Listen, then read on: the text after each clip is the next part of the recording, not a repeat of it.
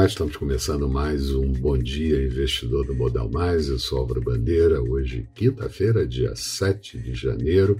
Eu começo lembrando que ontem o dia estava bem positivo para os mercados de risco em todo o mundo, até que houve aquela invasão do Congresso americano na sessão suspensa de certificação de Joe Biden, muito tumulto e saldo de quatro mortes, segundo o noticiário.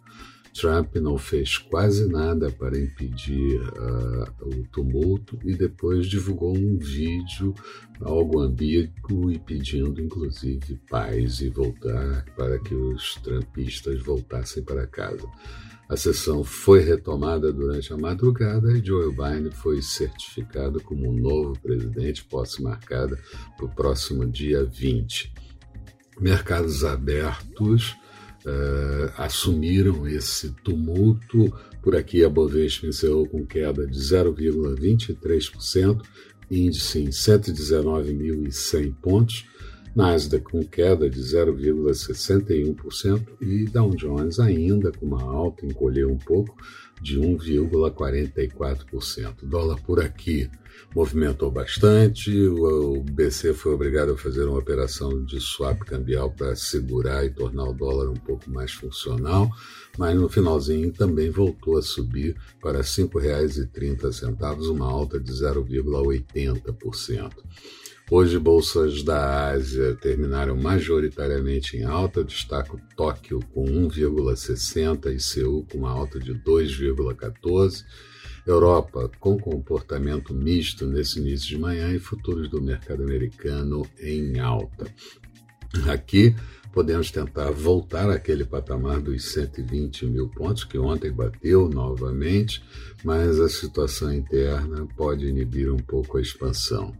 A China divulgou durante a madrugada o crescimento das suas reservas para 3,2 trilhões de dólares, uma alta em dezembro de 38 bilhões de dólares. E na Alemanha, a encomenda à indústria surpreendeu positivamente com uma expansão de 2,3%, quando a previsão era de queda de 0,2%. Na zona do euro, a inflação medida pelo CPI, índice de preço ao consumidor, mostrou deflação, na verdade, de 0,3% em dezembro. As vendas no varejo de novembro despencaram 6,1%, índice de sentimento econômico em alta para 90,4 pontos e a confiança do consumidor de dezembro em alta para menos 13,9 pontos. O Institute of International Finance mostrou que os países emergentes atraíram 45,9 bilhões de dólares no mês de dezembro e no ano 313 bilhões de dólares. E os Estados Unidos, a Bolsa Americana, considera ainda banir do mercado as ações da Alibaba e também da Tencent. Aqui, consultoria da Câmara aponta uh, uma folga fiscal e acaba propondo mudanças no teto de gastos. A Ambima também anunciou que o ano de 2020 teve uma captação positiva em fundos de 156,4 bilhões e a indústria como um todo tem um patrimônio líquido de 6,1 trilhão, trilhões de reais. A captação negativa do ano ocorreu, claro, na renda fixa, com os investidores migrando para os fundos multimercados e foram recordistas de captação. O Brasil também teve o oitavo ano seguido de fuga de capital pelo canal financeiro, 51 bilhões de dólares, isso divulgado ontem pelo Banco Central.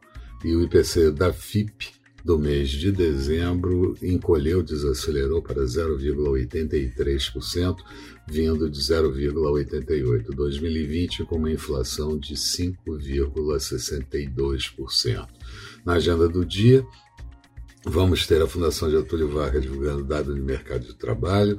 Nos Estados Unidos saem os pedidos de auxílio-desemprego na semana anterior, o saldo da balança comercial do mês de novembro, o ISM da atividade de serviços de dezembro e discursos de dirigentes do FED.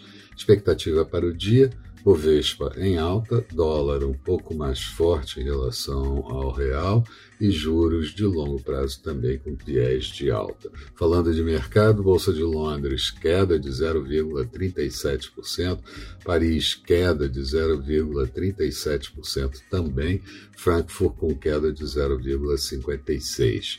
Bolsa Americana, o petróleo WTI negociado nos Estados Unidos a 50 dólares e 69 centavos, uma alta de 0,12%, já esteve mais alto. Euro negociado a 1,224 do dólar e futuros do mercado americano, Dow Jones em alta de 0,25%, Nasdaq subindo 0,71%. Eram essas as considerações que eu gostaria de fazer. Bom dia a todos, bons negócios. Eu espero vocês no final da tarde com o nosso Boa Noite Investidor. Até lá então.